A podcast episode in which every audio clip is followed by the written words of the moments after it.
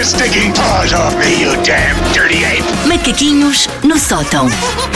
Então vá, hoje é sobre o quê? Se há coisa, eu não sei se vocês eh, fizeram isto na vossa adolescência, no início da vossa idade adulta, eu infelizmente fiz muito. Porque se há coisa que bombou nos anos 90 e no início dos 2000 foram bares de karaoke. Verdade, Aí é verdade. nossa. Olha, eu costumava ir a um ali em Sintra. ah, é- Sim, Ah, eu- eu Moris- sou da- Morisca, será? Não, Eu é sou ali, dali, moro- ali pelo IC19, eu sei que agora não me lembro. Redemoro, qualquer coisa assim.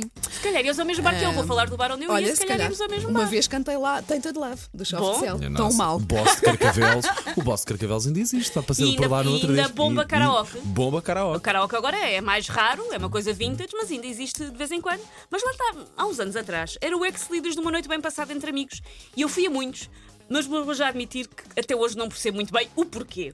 Porque aquilo das duas, uma, ou tu estás a cantar entre desconhecidos, pá, o que me parece extremamente desagradável, ou estás a aturar amigos convictos de que Júlio Isidros vai descobrir naquele bar e pô-los a fazer as primeiras partes de Celine Dion. É hoje. Sim. É hoje, minha gente. Também nesses bares também há uma coisa que ajuda muito. É a quantidade de copos que tu bebes antes para depois Pois. cantar. Aliás, Mas só, há só pessoas isso que não. justifica o Há facto de eu pessoas ter que subido ao palco. Sim, também é sim, verdade. sim. é. Nunca na minha vida achei que, que sabia cantar. Portanto,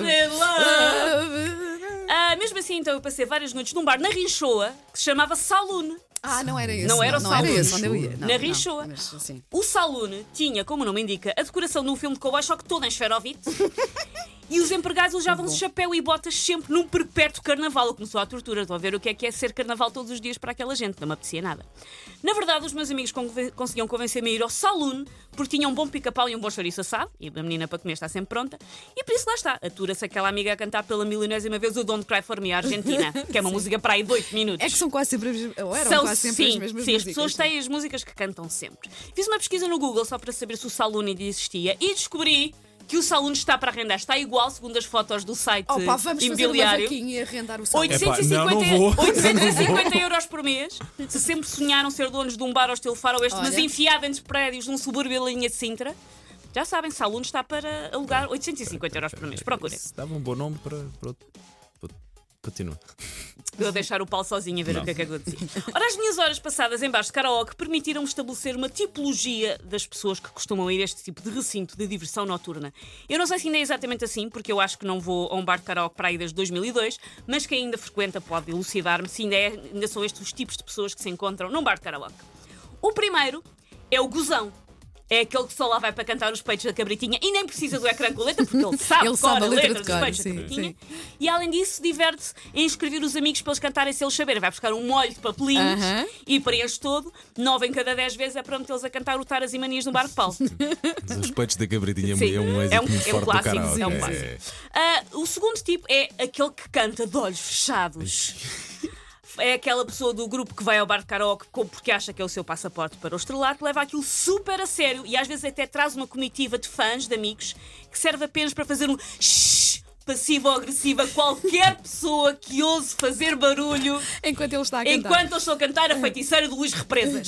Sim. Tem que ficar. Eu lembro-me de uma vez eu simplesmente pedir uma bebida e dizer "Shh, eu, nós estamos num bar! Nós estamos suposto. num bar, eu quero pedir uma bebida. Não! Agora ouves cantar. Ahm, o terceiro é aquele que está claramente a usar aquele momento de karaoke como uma ida ao psicólogo. São geralmente pessoas que acabaram uma relação há pouco tempo e que escolhem uma música ali bem dor de corno para espiar os seus, mal, os seus males, inclui gritaria, às vezes pranto e geralmente uma dedicatória à Sheila que fugiu com o gerente de conta. O quarto grupo, quarto sim, é aquele que diz que odeia karaokes e que só vai porque os amigos vão, mas depois está a levar aquilo super a sério. Começa normalmente por revirar os olhos quando alguém sugere um bar de karaoke, mas quando damos para ele já vai na oitava música da noite e obriga toda a gente a doer. Sempre que alguém está no palco, lá vem ele. Cantamos os dois, mas não, era suposto. Não. E por último, o grupo do artista gráfico. O artista gráfico é a pessoa que não se consegue concentrar em nada do que se está a passar no bar de karaoke porque está só a criticar quão horripil- horripilantes são aqueles vídeos que passam com a letra. Há uns que só sim, sobem sim, cor. sim, sim, sim. Mas depois há outros vídeos horríveis em que pessoas afagam flores em jardim ou choram agarradas a portões. e uma pessoa não se consegue concentrar. Mas porquê? Eu já nem me lembrava que é disso. que o se preencher passa? das letras, sim, é difícil acompanhar. pá. E estes são os tipos de pessoas que eu me lembro que existiam em bares de karaoke, Há com as quais eu privei várias vezes. Aquela categoria de pessoas que usam muito o vibrato e que acham que vibrar muito a voz Sim, sim. também Ah, a cantar ainda. Estão a balir, regra geral. Sim, sim.